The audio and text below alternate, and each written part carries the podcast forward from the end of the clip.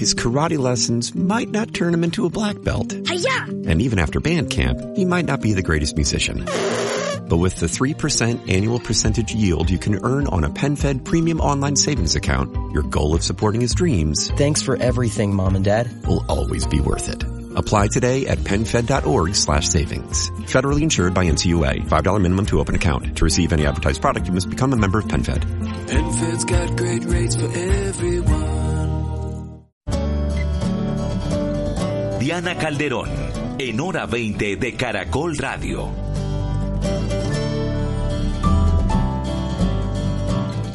Muy buenas noches a todos y bienvenidos esta noche en Hora 20. Una mirada a fondo a la paz total y al reciente choque que se ha generado entre la Fiscalía y el Gobierno Nacional por el levantamiento de órdenes de captura de unos integrantes del Clan del Golfo. También miraremos lo que pasa con el cese al fuego anunciado por el gobierno, pero al tiempo las acciones armadas de los grupos ilegales. Después el análisis al arranque del año electoral en medio de un panorama de actual de seguridad, de inseguridad y lo que viene para el partido de gobierno en estas elecciones. Saludo a nuestros panelistas, María Victoria Llorente, directora ejecutiva de la Fundación Ideas para la Paz. Muy buenas noches. Buenas noches, Diana. Buenas noches a todos los panelistas y a quienes nos están escuchando esta noche. Feliz año y gracias por esta invitación. Gabriel Silva, politólogo, columnista, exministro de Defensa, ex embajador, ¿qué hay? ¿Cómo le ha ido?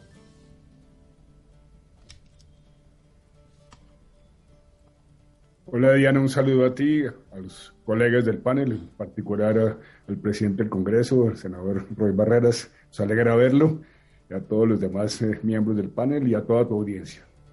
También con nosotros Roy Barrera, senador de la República, presidente del Senado. Que le vaya muy bien en todos estos procesos, en todos sus exámenes y en todo su tratamiento, doctor Roy. Muchas gracias, Diana. Feliz año, todavía vale, decíamos ahora con Rafael Nieto antes de entrar al aire, todavía vale el feliz año para usted, para los oyentes y los internautas. Era hasta 20, ayer, ya hoy, se no- próximo ya hoy estamos en el arranque completo, ¿o no? No, yo Pero estoy bueno, todavía feliz año, deseándole sí. feliz año a todo el que me encuentro y a todo el que me visita. Rafael Nieto, abogado, ex viceministro de Justicia, columnista, también es candidato presidencial. Muy buenas noches.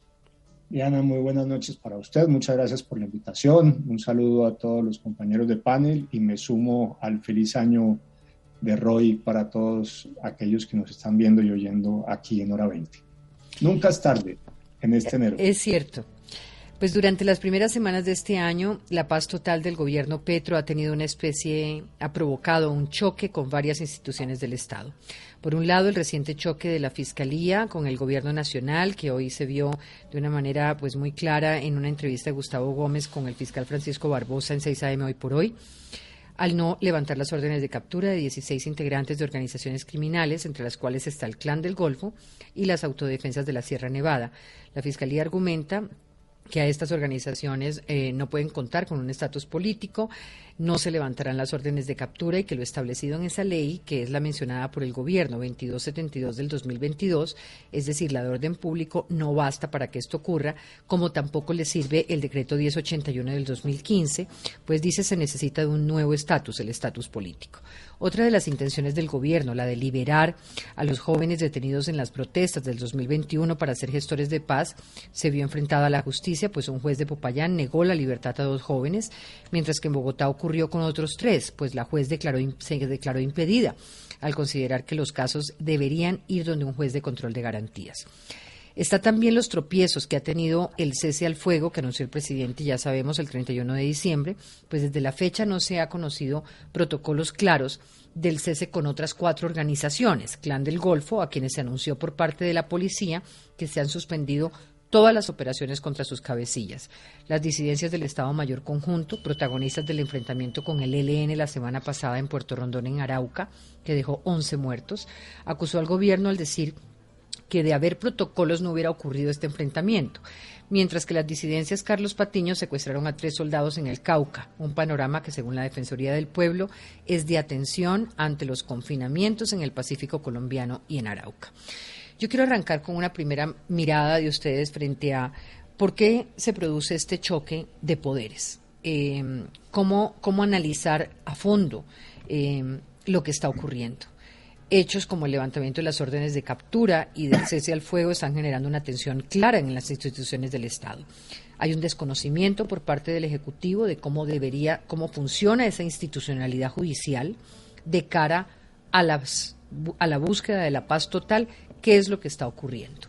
Y arranco por usted, doctor Roy Barreras, que es el que está informado pues de este, de este asunto. Pues más. Bueno, Diana, en primer lugar, yo no llamaría esto un choque de poderes, sino un equilibrio de poderes. Desde el pacto histórico, la coalición que represento, y desde el propósito noble e indispensable de la paz total que defiendo, entiendo la posición de la Fiscalía General como una garantía democrática. Es bueno que en las democracias los poderes estén separados, que tengan independencia, que puedan expresar sus puntos de vista y que los ciudadanos tengan la garantía y la seguridad de que ninguno de los poderes establecidos puede abusar o puede determinar el destino de un país sin escuchar a los otros poderes. Y eso es más válido todavía cuando nosotros en el pacto histórico estamos ejerciendo temporalmente el gobierno como coalición y como, como presidencia. Por esa razón, es claro para los oyentes y debe ser claro de la 20, nosotros creemos una necesidad inaplazable parar la muerte, parar la violencia. El propósito del presidente Petro es noble, quiere parar las violencias. Hay que entenderlo desde el punto de vista práctico en la medida en que siendo múltiples los actores violentos, los colombianos que matan tristemente a otros colombianos, casi todos jóvenes son los muertos, pues se necesita esa especie de parar entre todos la matanza, porque si solo para uno, los otros pueden aprovechar y dañar a quienes están cumpliendo un cese de fuego. Eso es, digamos, el espíritu de las decisiones que yo Y ahí, doctor Barreras, eh, sí, pero permítame, eh, permítame y lo quiero invitar, lo quiero invitar a que en este panel me permita hacerle unas preguntas para que usted me nos pueda explicar. Claro. Entonces, entiendo, ese es el espíritu, ese es, digamos, el destino en, para llegar a ese destino hay que recorrer una ruta que es la que está presentando esos choques institucionales tan profundos que eh, pues complican, complejizan la posibilidad de lograr la paz total, pero no solamente la complejizan, sino que deslegitima el objetivo final. Y eso de cara a la violencia que se incrementa en los territorios es donde yo quisiera la explicación de parte suya y se la ofrezco porque la merecen los oyentes y su pregunta aún no tiene respuesta. Voy a dársela. Siendo ese el espíritu, entendamos que el presidente propone para Colombia la paz total. En ese marco, luego, define el deseo o la intención o el propósito de un cese de fuegos. Y luego en ese marco, y ahí viene, digamos, la diferencia fundamental de la Fiscalía, que yo creo que hay que entender y resolver. Los ceses de fuego Diana, Rafael, lo sabe Gabriel, que ha sido ministro de Estado, embajador, están previstos en el derecho internacional humanitario para los conflictos internacionales o binacionales, en las guerras entre países, o inclusive en los conflictos armados internos, razón por la que hace 11 años reconocimos el conflicto armado en Colombia en la ponencia de ley de víctimas. Pero los estados, a mi juicio, no hacen cese de fuego con los delincuentes comunes porque con los asaltantes, atracadores o narcotraficantes no hay conflicto armado interno. Entonces, al exponer una medida de suspensión de orden de captura en el marco de un cese de fuegos, hay una contradicción que exige separar claramente, por el bien de la seguridad nacional, por el bien de la paz total, como hemos dicho desde el 7 de agosto en mi discurso en la posición del señor presidente Petro. Una cosa es el manejo de las insurgencias o guerrillas que van a la justicia transicional y otra cosa completamente distinta a lo que pasa con los narcotraficantes y organizaciones de delincuentes comunes que deben ir a la justicia penal ordinaria. Eso significa que el Estado puede, claro, ofrecer, digamos, normas que faciliten ese sometimiento, beneficios penales incluso, pero lo que no puede ocurrir es que se mezclen las dos cosas como si tuvieran estatus político. Y al establecer que hay unos señores, 16 de ellos además, el chiquito malo y Siopas y unos personajes de los Pachenca, que son, por supuesto, ellos lo saben, de alta peligrosidad. Eh, negociadores para eventualmente un cese de fuego, que es lo que está planteándose, pues eso es imposible, porque no hay una norma que permita mm. que estos señores, que son delincuentes comunes, puedan acceder al cese de fuego. Por eso lo indispensable, y termino con esto, Diana, yo lo reclamo con la ilusión y el propósito de que la paz total salga adelante, se necesitan no una, sino dos leyes. Una de sometimiento a la justicia que tenga clarísimo que se van a desarticular esas organizaciones, no le van a hacer trampa a Colombia y no se ponga en riesgo la seguridad nacional. Y Toca usted el punto. Sí. ¿Cuál es la otra? Y otra, adecuar la justicia transicional para el caso del ELN, que seguramente si avanza y ojalá avance, tendrá que ir a justicia transicional.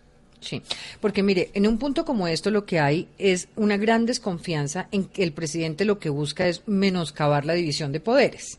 Eh, ahora, mi pregunta acá es, eh, ¿el gobierno se está, hay un afán del gobierno o hay una intención de menoscabo eh, cuando se pide levantar órdenes de captura sin tener el marco normativo para eso?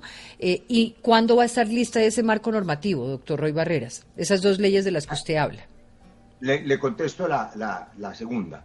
Nosotros le solicitamos, y hoy vuelvo a hacer, al Gobierno Nacional, que presente el 6 de febrero las leyes de sometimiento a la justicia y ojalá con mensaje de urgencia, porque sin esa ley no hay paz total. Es decir, no se puede ofrecer a ninguna organización ilegal en ningún tipo de tratamiento especial si no está escrito en la ley.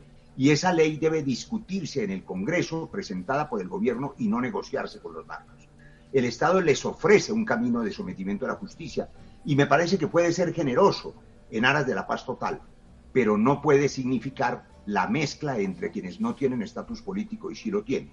Ahora, no hay, en certeza, ninguna intención de ningún menoscabo a la institucionalidad de la Fiscalía u otras intenciones. Lo que hay es el deseo apasionado del presidente, que yo acompaño de parar la muerte y de garantizar la paz. Sin embargo, tenemos todos la obligación, todos, los congresistas, los comunicadores, los gremios, los expertos, los académicos, de ayudar a que esto se haga bien para que no salga mal. Porque lo que puede ocurrir es que, voy a poner este ejemplo, 16 personajes a quienes se les suspende la orden de captura, todos ellos con prontuarios criminales que son aterradores.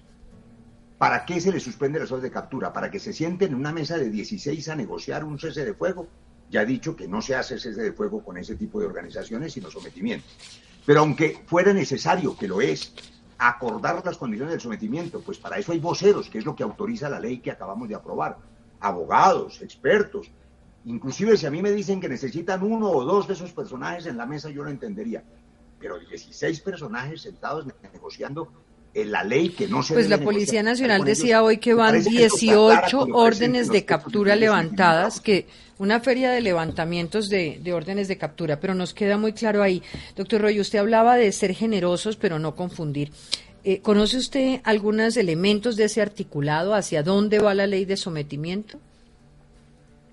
Hemos eh, conversado con tres textos distintos. Hoy no conocemos el texto definitivo que prepara el alto comisionado. Tenemos una comunicación más fluida con el señor ministro de Justicia, el ministro Osuna, pero en principio esto ha variado desde quienes, fuera del gobierno, pero asesores seguramente de buena fe, pretendían que los narcos fueran a justicia transicional.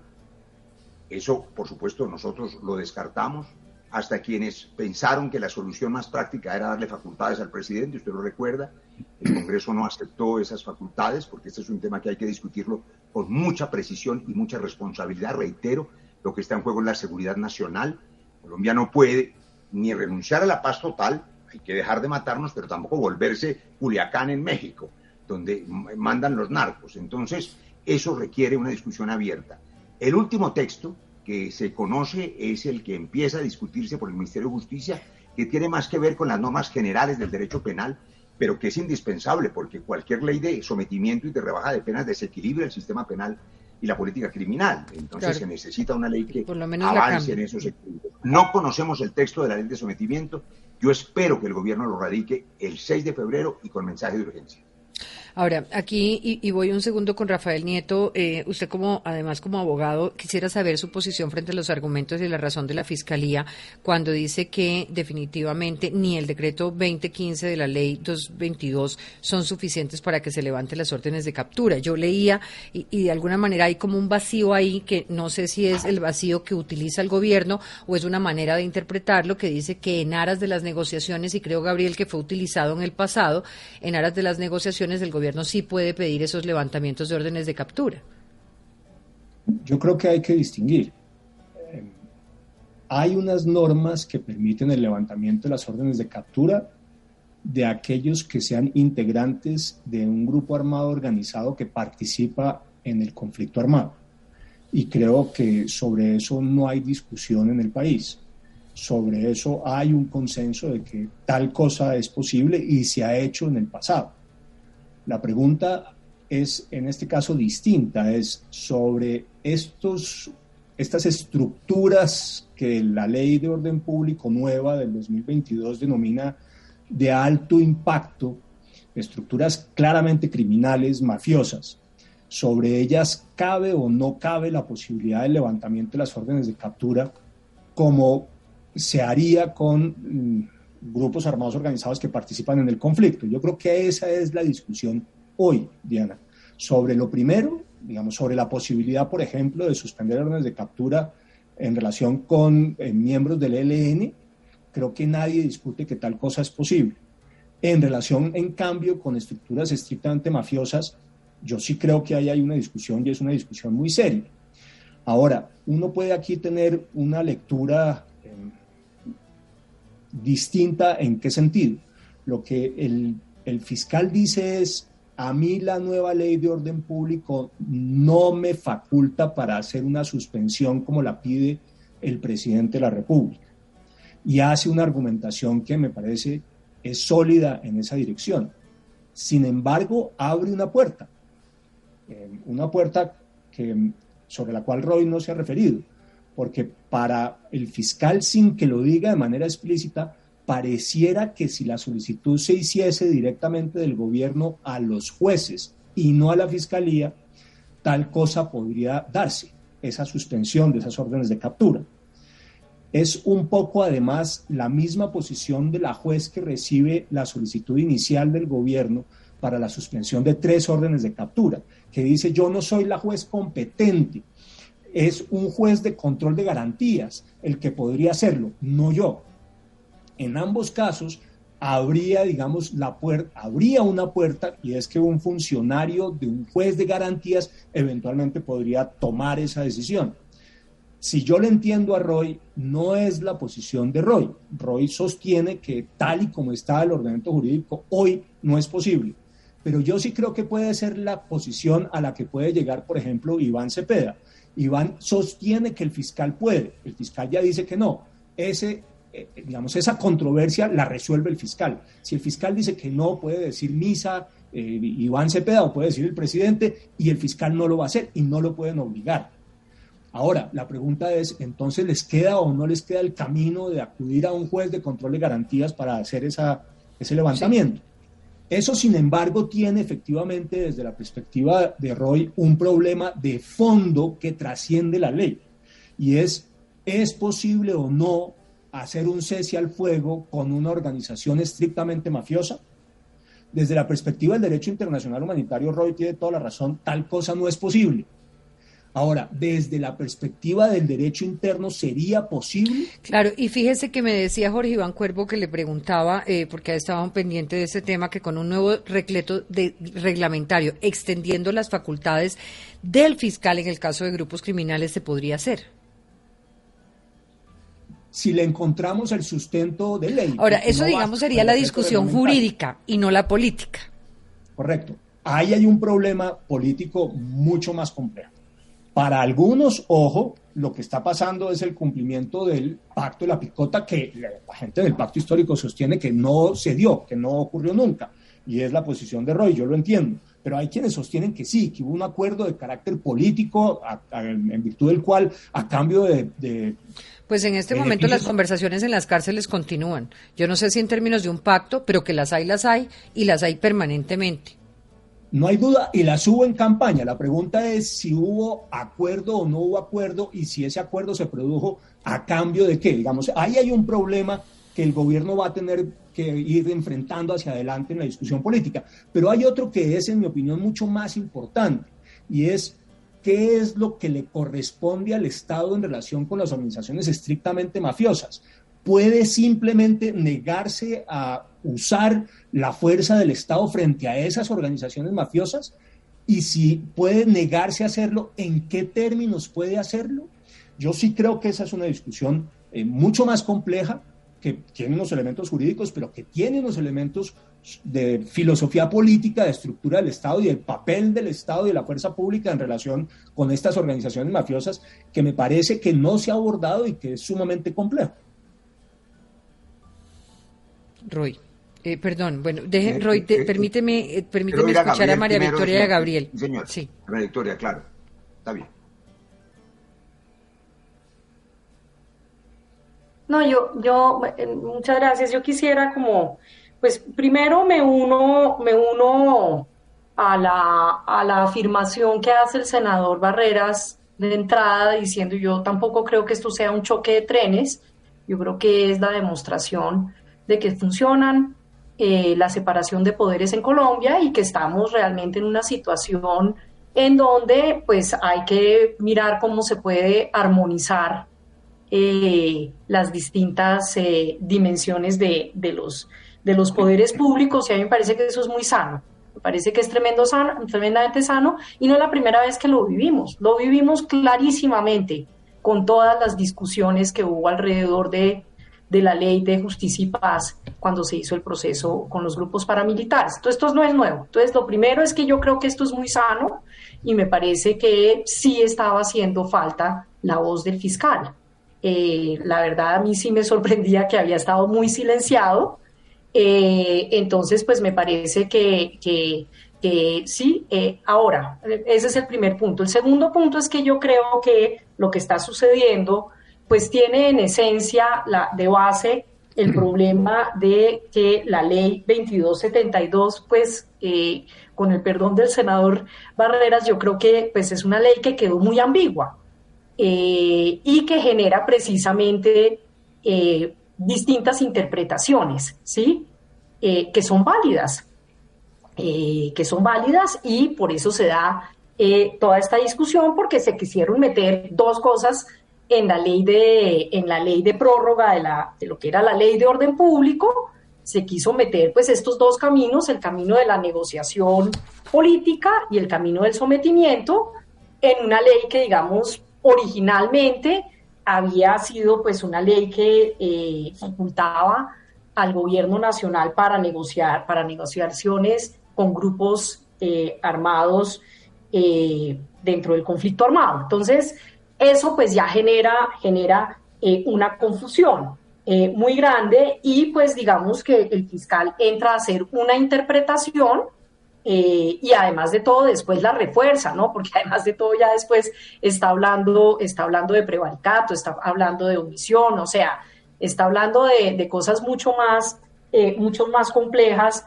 en caso de que no se haga persecución de estas personas.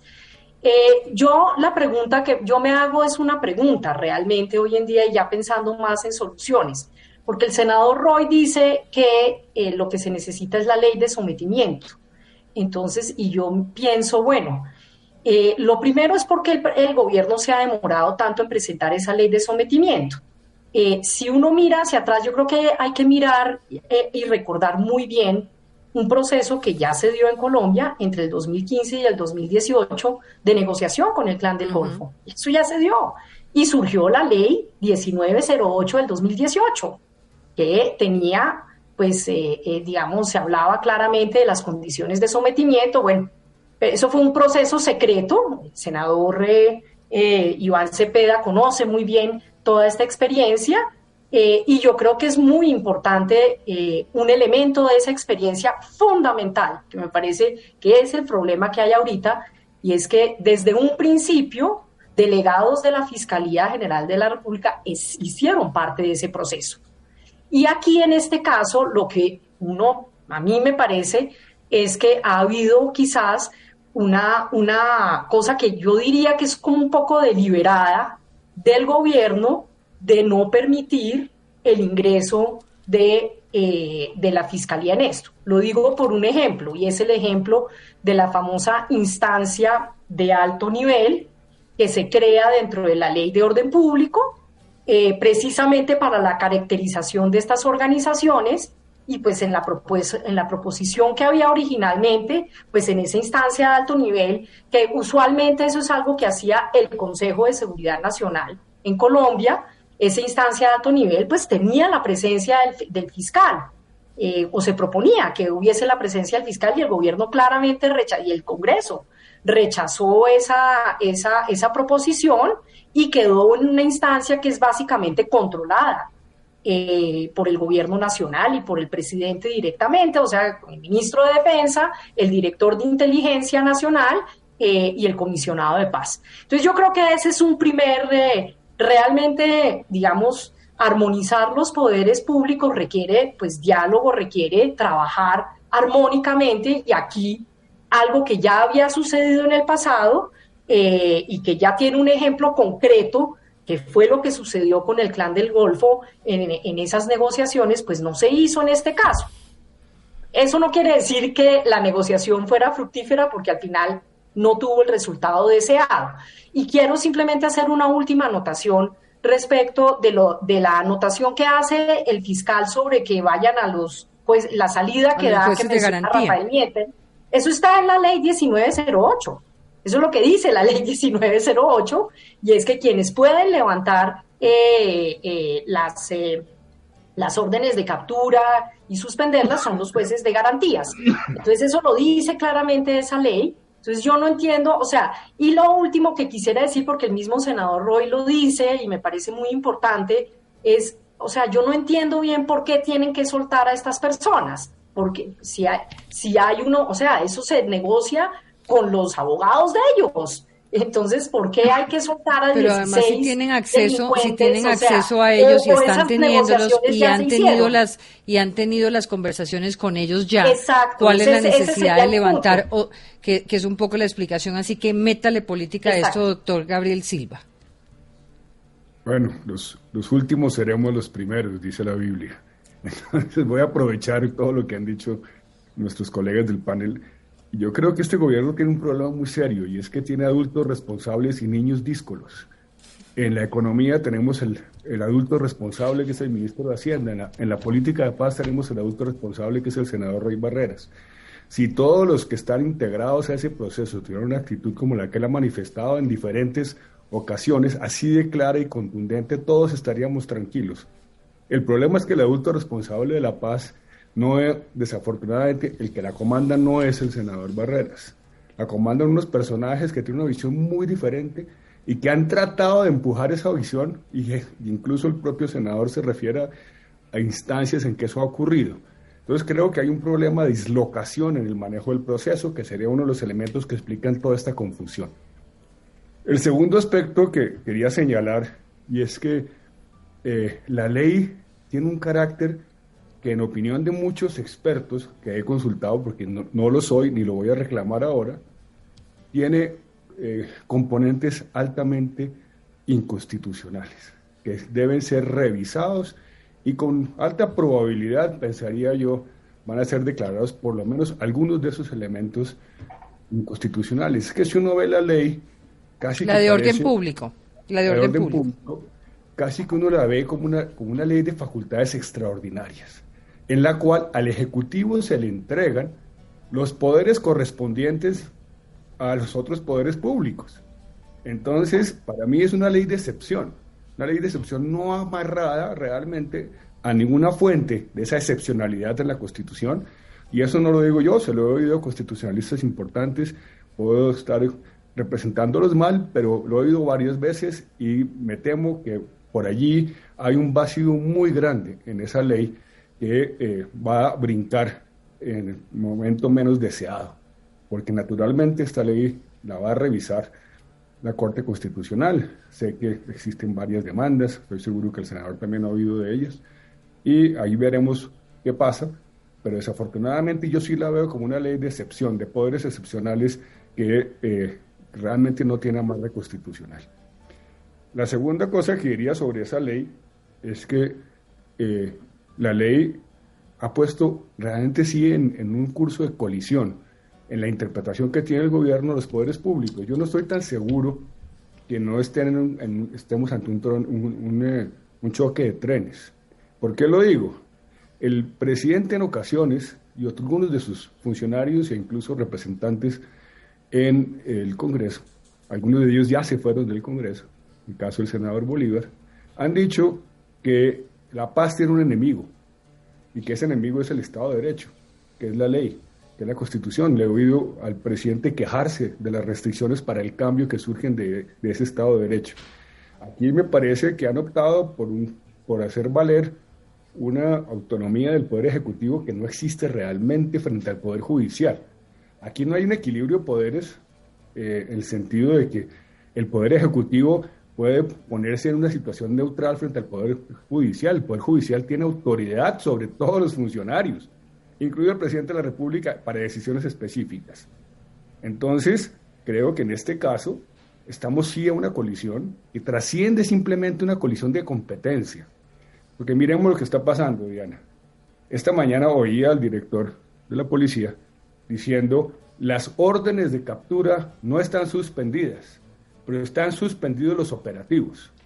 Digamos, eso es una semántica un poco particular, porque cuando el director de la policía que dice que acata la constitución, eh, lo tranca los operativos que le permitirían capturar a las personas que están siendo buscadas por la justicia, pues está desacatando una orden judicial. Por más que la orden de parar los operativos vengan del presidente de la República. Entonces tenemos un choque de poderes donde hay un pulso muy grande, donde se refleja una actitud que me preocupa a largo plazo, la he visto en, pequeña escala en otras discusiones, y es que efectivamente el gobierno considera el Estado de Derecho, la legalidad y la Constitución muchas veces como un obstáculo, no como, una, como un camino de convergencia y de generar consensos sociales. Y finalmente, para no alargarme mucho, yo diría que, que el, que si hay unas fuerzas que quieren darle reconocimiento político a, las mafias dentro del gobierno. No sé si es como lo dice Rafael por un pacto previo, pero sí hay la sospecha que aquí hay una intención política de crear una situación en la cual pues pasen de una, una localización de sus procesos, y cito al senador, localización de sus procesos en la justicia, eh, de la justicia ordinaria penal a la transicional, que es donde deben estar, ya él lo ha dicho y lo comparto plenamente. Entonces, esas son las dudas que, con las que alimentaría la conversación y la discusión. Diana. Muy bien. A mí me, gustaría, doctor Roy, eh, frente a lo que dice Gabriel, que es una advertencia seria, porque si aquí hay, digamos, unos componentes ah, inconstitucionales, pues estaríamos en un escenario también muy complejo. Porque ya, lo de solucionar a, los niños díscolos, pues incluso me, hizo acordarme de, un artículo que leía de Ricardo Ávila este fin de semana, no solamente en el área del gobierno, sino en el área de los llamados funcionarios de segunda línea, que son como 100, y esperaría uno que no sean tan díscolos como los de los que están en esa en ese primer eh, renglón y que están a cargo de esta paz total, eh, de alguna manera, pues eh, logrando que el gobierno genere una desconfianza muy grande en un destino deseado por todos.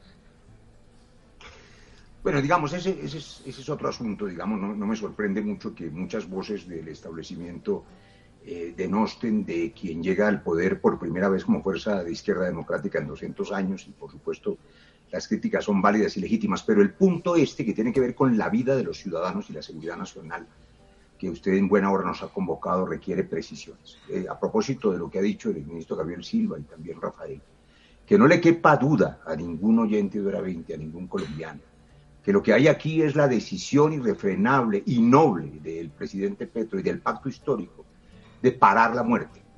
Y por eso intenta todas las formas que se le ocurren para evitar que unos colombianos maten a otros, sobre todo a los jóvenes, que son los que matan y mueren en mayor medida y que están prisioneros del mercado de la violencia financiado por la maldición del narcotráfico.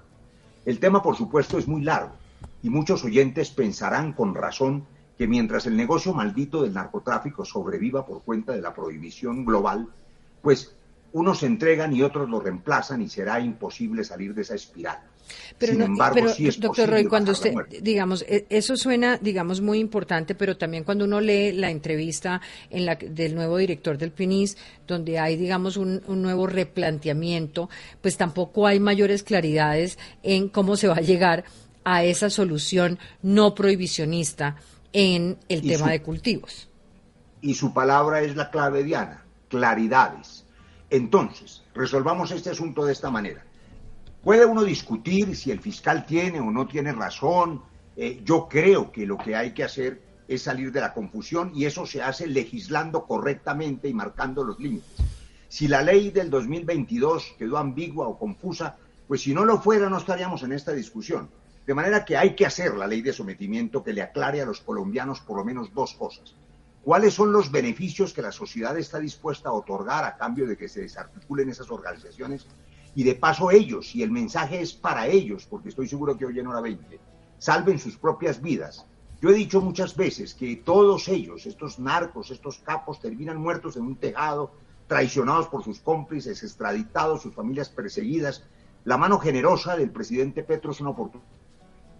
Pero la segunda cosa que esa ley debe contener es la seguridad para todos los colombianos. Doctor Gabriel la Silva tiene la palabra. el Estado, Diana, garantiza el control del territorio, el cumplimiento de la Constitución y la ley. Porque de no ser así, yo le hago una pregunta práctica que le hacía María Victoria, más allá de la política y del derecho, al ciudadano que nos escucha. Eh, el ciudadano cree que se necesita para que estas personas se sometan a la justicia que dejen libres a estos 16 delincuentes. Pues claro a mí me parece que eso no se necesita, como decía María Victoria. Claro que no. Pero más allá y, lo que, no, queremos, y precisamente este debate se trata de dar esa claridad para no embarcarnos en, no embarcar a la ciudadanía en, en, debates innecesarios. Gabriel Silva. Sí, no, yo quería pues manifestar que, que el principio y el valor que señala Roy sobre el defensa, la defensa de la vida lo compartimos todos. Aquí no hay un establecimiento que se queja de que, de que se proteja la vida. Es una, afirmación que le he oído no al senador, sino a otros, acusando a los que hacemos críticas constructivas y con intento de, colaborar a, que el proceso tenga éxito. Pues no, el tema no es, no es que, no, que todos no queramos y todos queremos y nos comprometemos a luchar por la vida. El problema es que aquí estamos hablando de enfrentar a enemigos armados del Estado y de la sociedad, ya sean criminales o que tengan una motivación política. Y lo que se ve en la aproximación que se conoce hasta hoy es que estamos en un nivel de tolerancia muy grande a la supervivencia de esas organizaciones, que puede terminar en una pausa en las muertes, más no en una paz real. Hay una diferencia muy grande entre una tregua y la paz real. Y esa diferencia se da en que con un cese al fuego como el que se planteó, para ir entrando en el segundo tema que tú nos propusiste, un cese al fuego como el que se planteó, no existen ni los protocolos, ni las definiciones, ni las verificaciones, ni las protecciones a la comunidad tan significativas. Lo estamos viendo cómo estos grupos se enfrentan eh, para poder definir sus territorios, sus rutas y el control de las comunidades. Y después se dice es que las comunidades van a verificar el cese al fuego. Yo quiero ver si una comunidad del Bajo Cauca, una comunidad de los, del Pacífico, tiene la capacidad de declararse en, en, alerta o de manifestar su inconformidad con cualquier acto de estos grupos sobre los cuales, a los cuales va a estar sometida una vez se determinen esas zonas. Entonces creo que no podemos, eh, en aras de, de un principio que compartimos todos, que es la defensa de la vida, comprometernos en una paz total que va a terminar en, en algo que puede ser inmensamente peor, que es la consolidación de la economía ilegal y los grupos organizados armados. Voy a hacer una pausa, ya regreso con ustedes.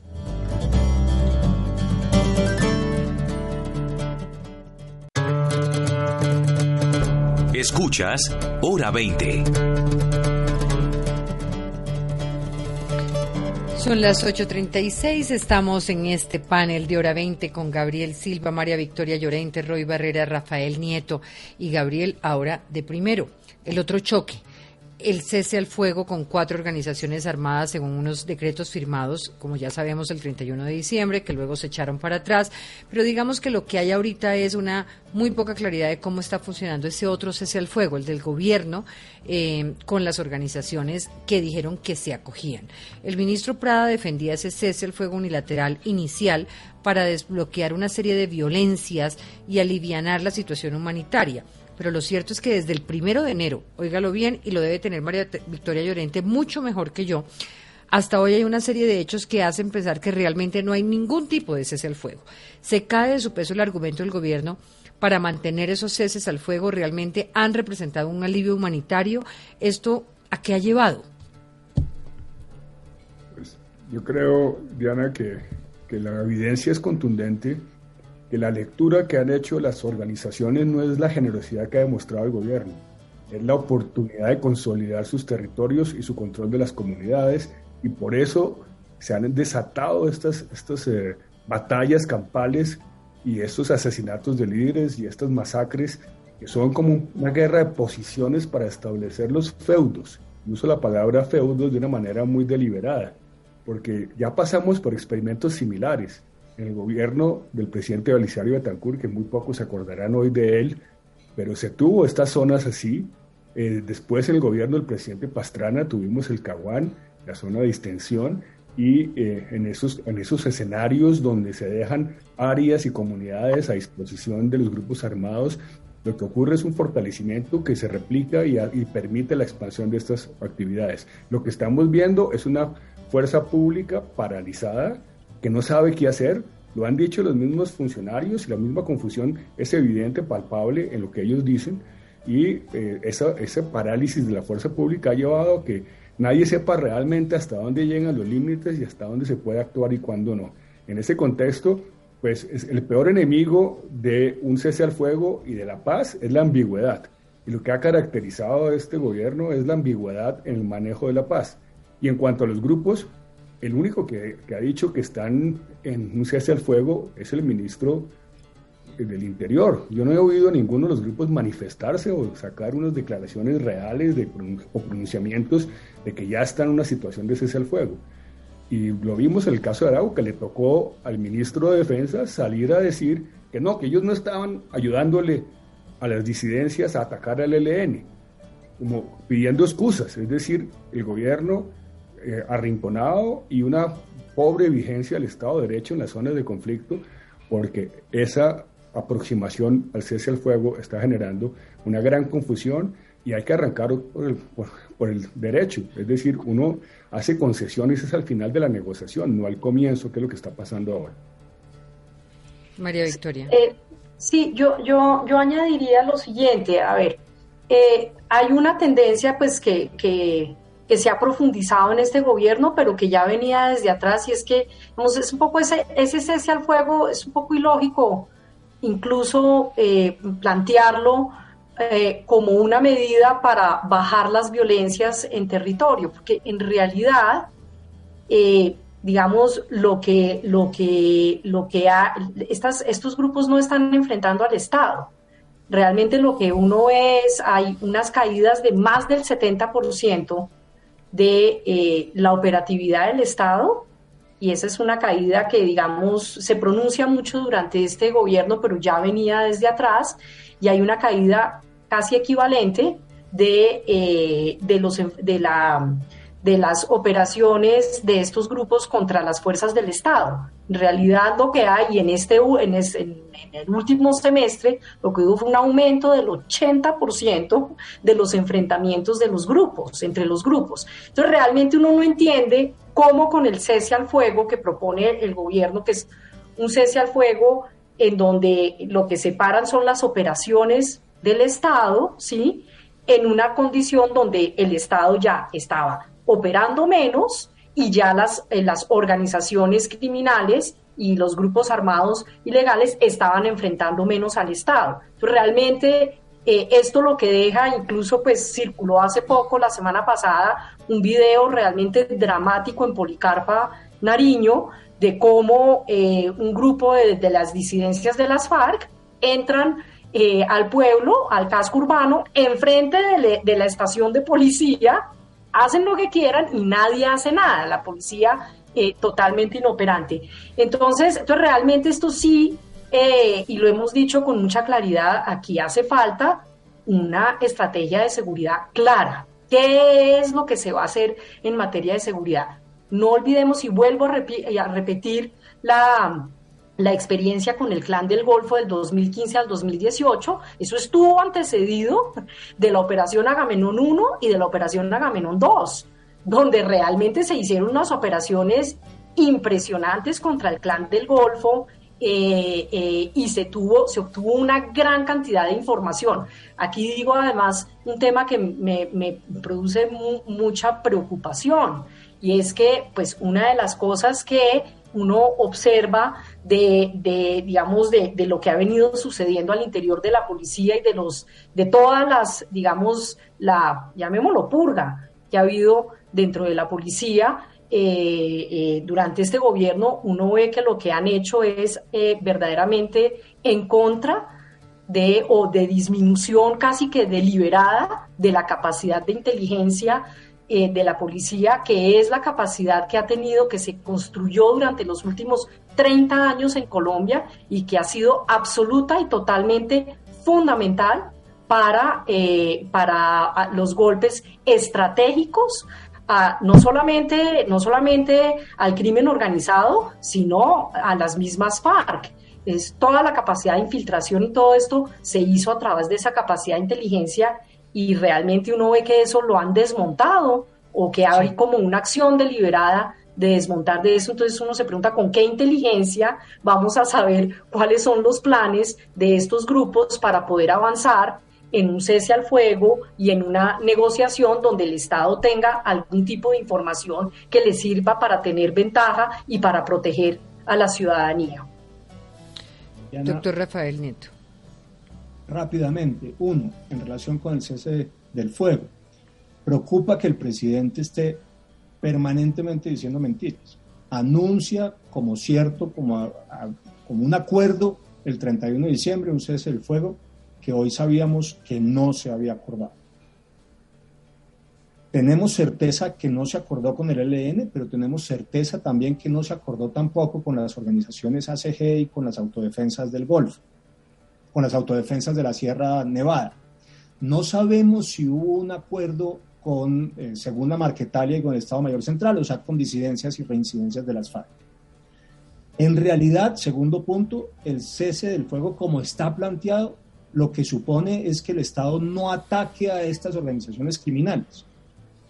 Solamente eso, porque lo dijo un representante a la Cámara por el Catatumbo, Diógenes Quintero, lo dijo un alto jerarca de la Iglesia, han interpretado el cese del fuego como un cese de hostilidades del Estado frente a estos grupos criminales, pero no como una obligación para estos grupos criminales de parar sus actividades delictuales lo dice incluso expresamente, que van a seguir secuestrando, extorsionando, vacunando y que se van a seguir enfrentando entre ellas. Eso no garantiza, por supuesto, eh, ni la paz, ni menos violencia, solamente les da garantías a los grupos criminales de que el Estado no los va a perseguir. Tercero, eso tiene un problema de carácter constitucional en mi opinión, y es que el Estado no puede renunciar al uso de la fuerza en esos términos. Es que es finalmente ese punto el que me parece más grave y creo que no se discute suficientemente. ¿Puede el Estado simplemente decir que no persigue a los criminales sin más? iniciando además unos procesos de diálogo, ni siquiera para terminarlos. Yo creo que eso ciertamente es muy complejo y es lo que lleva finalmente a la discusión que se abrió hoy, que me parece además si ustedes me permiten, incluso peligrosa. Y es la afirmación que hace el fiscal, sin dar nombres propios, pero muy firme, de que no se pueden suspender las órdenes de captura o el trabajo de capturar a los delincuentes por parte de la policía. La policía no puede alegar, lo decía eh, Gabriel Silva hace unos minutos, simplemente que es que no es que haya suspendido las órdenes de captura, pero es que no está haciendo las operaciones para capturarlos el gobierno mete a la policía entre un problema de fondo muy complicado que lo puede llevar a los policías a prevaricar y además a incurrir en sanciones disciplinarias, porque les pide que no operen, los policías no se atreven a decir que es el gobierno el que les pide que no operen y terminan incumpliendo órdenes judiciales y además terminan incumpliendo lo que la ley y la constitución ordenan.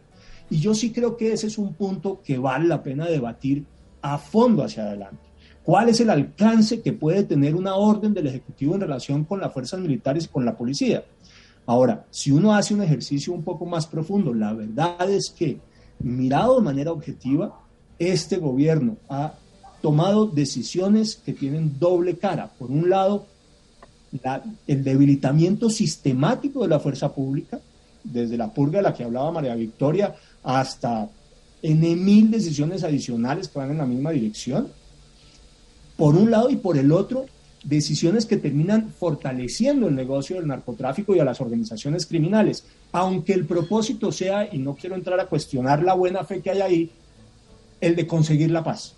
Pero en ese propósito, al final lo que están obteniendo es este ejercicio de doble cara, de debilitamiento de la fuerza pública que termina paralizada y con muy poca capacidad de acción, por un lado, y el fortalecimiento de las organizaciones criminales por el otro. Hay pronunciamiento del ministro de la Defensa, Iván Velázquez, sobre una noticia que se produjo hace pocos minutos. Si ustedes les pongo a escuchar porque es el Ministerio Público de Guatemala. de Guatemala. Hoy algo de su conocimiento que en el caso Odebrecht, acuerdos fraudulentos, corrupción e impunidad, a solicitud de la Fiscalía Especial contra la Impunidad, el juzgado competente ordenó la aprehensión del abogado Juan Pablo Carrasco de Grut, cónsul honorario de un país de la Unión Europea, presidente de la Cámara de Comercio Guatemalteco-Americana AmCham y ex asesor de la empresa Odebrecht. Así también se autorizó la aprehensión del ex fiscal general de la República y jefe del Ministerio Público, Telma Esperanza Aldana Hernández, la ex secretaria general del Ministerio Público, Mayra Johanna Belis López, y el ex mandatario de la CICIG, Luis David Gaitán Arana. La orden de aprehensión es por los delitos de obstrucción de justicia, conspiración y abuso de autoridad. En ese sentido, quiero manifestar que la Fiscalía Especial contra la Impunidad emprenderá las acciones legales correspondientes para que respondan por sus actos ilegales, arbitrarios y abusivos. El excomisionado de la Comisión Internacional contra la Impunidad en Guatemala, CICIG, Iván Velázquez Gómez, y la exfuncionaria de CICIG, Luz Adriana Camargo Garzón, por los siguientes hechos. En correo electrónico enviado el 15 de junio de 2017 por la exfuncionaria de CICIG, Luz Adriana Camargo Garzón, a Juan Pablo Carrasco de Grut, le indica que el exfiscal general Tel Maldana y el excomisionado de la CICIG, Iván Velázquez Gómez, solicitan que se realicen cambios a los acuerdos de colaboración eficaz. El 3 de agosto de 2017, Juan Pablo Carrasco de Grut envía correo electrónico al abogado brasileño Guillermo Solís y le informa sobre una reunión sostenida en la CICIG y en la que participaron la ex fiscal general Tel Maldana y el ex comisionado de la CICIG, Iván Velázquez Gómez, quienes otorgan el visto bueno para que se suscriban los acuerdos de colaboración eficaz en Brasil, lo cual denota que tenían pleno conocimiento de las oscuras y corruptas negociaciones que se estaban realizando con la empresa Oderbech. Esta noticia que se produce tiene ya reacción del ministro de Defensa de Colombia, Iván Velázquez y la tiene Luis Ernesto Caicedo. Luis Ernesto, ¿qué dijo el doctor Velázquez? Diana, buenas noches. Indicó que no ha sido notificado de ningún requerimiento por parte de las autoridades de Guatemala que lo señalan de tener una presunta participación en el escándalo de Odebrecht en ese país. Abro comillas, tengo la tranquilidad de que el trabajo adelantado en el país centroamericano se realizó con total transparencia y dentro del marco legal que amparaba el funcionamiento de la Comisión Internacional contra la Impunidad en Guatemala. Cierro comillas. Por ahora no dio mayores detalles sobre estas acusaciones que hizo el fiscal guatemalteco Rafael Rafael Curruchiche dentro del caso de corrupción que vincula a la constructora brasileña, por el cual hoy fueron solicitadas tres nuevas órdenes de captura contra exfuncionarios de la Fiscalía y de la CICIC que él presidía. Cierra este comunicado el ministro Iván Velázquez, que es, por cierto, muy corto, de tres puntos, de la siguiente manera, abro comillas, mi compromiso con la transparencia, la justicia y la lucha contra la impunidad ha sido y seguirá siendo la impronta de mis labores como servidor público y ahora como ministro de Defensa Nacional. Cierro comillas, es lo que dice este comunicado muy corto, Diana, de 13 puntos sobre el escándalo de Odebrecht allí en Guatemala. Una opinión de los panelistas sobre este caso. Roy Barreras. Bueno, la lucha contra la corrupción ha sido la impronta de la vida impoluta de Iván Velázquez. Yo creo que esto se trata simplemente de una venganza porque Iván Velázquez metió el dedo a fondo en la corrupción de ese país y seguramente es una retaliación por ese asunto.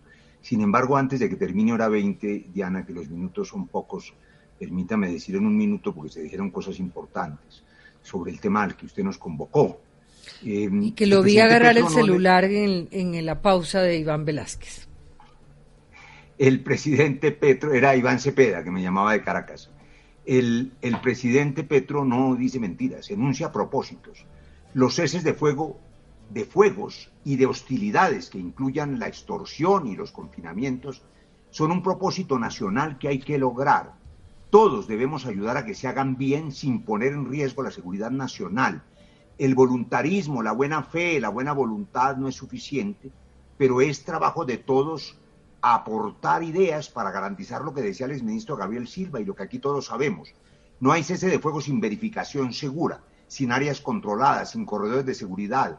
La fuerza pública no solamente debe garantizar el control del territorio, la seguridad para todos, el control de la Constitución y la ley, sino también la vida de quienes verifican, la vida de los líderes sociales y la vida incluso de quienes están cumpliendo el cese al fuego. Eso implica una estrategia de seguridad nacional que seguramente está en marcha. Y hay afán, claro, de parar la muerte, es el afán que tenemos todos, pero el afán no puede volverse improvisación porque sale mal. Lo que hay es que planear bien, ayudar, aportar, construir, hacer bien esa ley de sometimiento, construir bien los sistemas de verificación. Yo le he dicho al, eh, director de la misión de verificación de Naciones Unidas, Carlos Ruiz Massieu, con quien voy a reunirme en los próximos días, que hay que ser supremamente cuidadoso para cuidar el papel de la ONU. El Consejo de Seguridad de Naciones Unidas no le ha entregado facultades a esa misión para verificar, por ejemplo, ceses de fuego con narcotraficantes. Y tendría que ampliar, cosa que dudo que pudiera hacer. De manera que se necesita precisión para ver quién verifica qué cosa. Yo le doy mi opinión, digamos, muy osada, porque creo en la paz total, estoy aquí es por ella. El gobierno debería concentrarse en el proceso de paz con el ELN, al que le ha puesto todo, que creo que puede pues hábleles, hábleles al oído. Debería concentrarse en ese proceso. El, adulto mayor, el adulto mayor. El adulto mayor que dijo, háblele a los niños díscolos. Si le sirven o no le sirven. pero Roy, la verdad Rafael, es que lo cierto es que sí improvisan, que, que están haciendo chambonadas, para decirlo con todas Chambonadas, exactamente. Y que además el presidente muestra como hechos cumplidos eh, lo que no son. Entonces, usted puede decir que eso no son mentiras, yo lo entiendo, pero pues él dijo que había un acuerdo y no había un acuerdo. Anunció que había entregado la hacienda de los castaños a los campesinos. Hoy descubrimos que no, que tal eh, entrega no se dio. Y eso lo hace sistemáticamente. El presidente da por cierto y anuncia como ciertos hechos que no son verdad. Eso es así, y eso pues uno lo puede llamar de distintas maneras, pero en estricto castellano se llama mentir. Ahora, que están chamboneando, no hay la menor duda. Es un ejercicio permanente de improvisación. No sabe uno para dónde va el gobierno. Yo no quiero entrar a discutir las buenas intenciones, aunque por supuesto muchos tengamos dudas sobre ellas, pero más allá de las buenas intenciones, la manera en que el gobierno se comporta levanta enormes preocupaciones porque no está no solamente consiguiendo los resultados, sino que además todo muestra que el problema se va a agravar. Y si uno reconoce, como hace usted, que el eje de fondo de la violencia en el país es el narcotráfico, y hace un paneo de las decisiones que el gobierno ha tomado en relación con el narcotráfico, pues tiene que llegar a la conclusión de que si habíamos terminado el año pasado, corrijo, el 2021 ya estamos en el 23, inundados de coca, en el 2022 vamos a tener muchas más, pero en el 2023 lo vamos a tener hasta el cuello, porque todas las decisiones, sin excepción, terminan fortaleciendo el proceso del narcotráfico. Y así ciertamente pues no vamos a conseguir resultados. Y decía algo Gabriel Silva que me parece que además es cierto y lo decía también María Victoria, lo dije, incluso lo dijo Diana. Si el Estado renuncia, como parece haber hecho este gobierno, al uso de la fuerza contra las organizaciones criminales, en realidad no está salvando vidas. Lo que está haciendo al final es profundizando el proceso de violencia con peores resultados. Usted sabe muy bien que lo que llegó a las FARC a la mesa de negociación fueron tres años más todos los del gobierno de Uribe, de pegarle sistemáticamente al, a las FARC y al Estado Mayor y al secretariado de las FARC. Aquí no, aquí se ha renunciado al uso de la fuerza frente a las organizaciones criminales sobre la base de que por un ejercicio de buena voluntad van a terminar haciendo la paz. Y yo creo que eso no tiene ninguna posibilidad de salir bien. No, yo, yo creo que, yo creo que Diana habría que, o sea, a mí me parece que el tema de la, de la de la seguridad obviamente pues es fundamental y es un ausente muy grande de, toda la estrategia de paz total, pero es que también eh, eh, yo veo con mucha preocupación e hicimos un informe sobre eso, digamos, los muy escasos avances en la implementación del acuerdo de paz, sobre todo pues a nivel territorial, eh, digamos, los, los, muy escasos avances en, en, esta concepción pues más amplia que tenía ese acuerdo de paz de la paz territorial, que requiere sin duda el ejercicio de la fuerza, que creo que fue, digamos, eh, la priorización que hizo el gobierno pasado, pero que en realidad, digamos, todo este tema de cómo vamos a hacer para transformar las condiciones de esos territorios, cómo vamos a transformar, cómo vamos a hacer eso, no, no, no se dice nada, no hay ninguna, ninguna noción clara de qué es lo que está pasando ahí. Este es el momento que no sabemos si está funcionando adecuadamente eh, ya la oficina de la doctora Gloria Cuartas, si ella ya se pudo posesionar o no, eh, que es la que tiene que implementar, pues que es la que coordina la implementación del acuerdo. En fin, yo, yo creo que también todas estas otras acciones concretas de mejorar las condiciones de la población, no solamente en términos de proteger su vida, sino de cambiar realmente esas condiciones e integrar esos territorios, realmente yo no las estoy viendo avanzar. Gabriel Silva. Yo creo que el problema, fundamental, Diana y colegas del panel, está en que tenemos más voluntad que racionalidad, tenemos más voluntad que capacidad. Y creo que mientras no se resuelva eso, donde tenemos esas voluntades inmensas por ser generosos y muy poca capacidad de procesarlo metodológicamente, racionalmente y construir las capacidades de implementar un proceso de paz, no tendremos ninguna posibilidad de sacarlo adelante, Roy. Y creo que, con, mucho pesar por él personalmente, creo que el, consejero de paz no tiene las capacidades, ni los conocimientos, ni las habilidades para hacer esto realidad. Está totalmente abrumado por las circunstancias y él mismo lo dijo equivocadamente al comienzo de su gestión. Aquí iremos viendo cómo se construye esto. El primero que planteó una pauta de improvisación continuada fue él, en palabras de él. Entonces creo que es un replanteamiento lo único que puede salvar este proceso. Pues gracias, gracias a ustedes por estar en hora 20. Un abrazo, los veo la otra semana. Muchas gracias, a todos. A todos. Buenas noches para Hasta luego. Chao.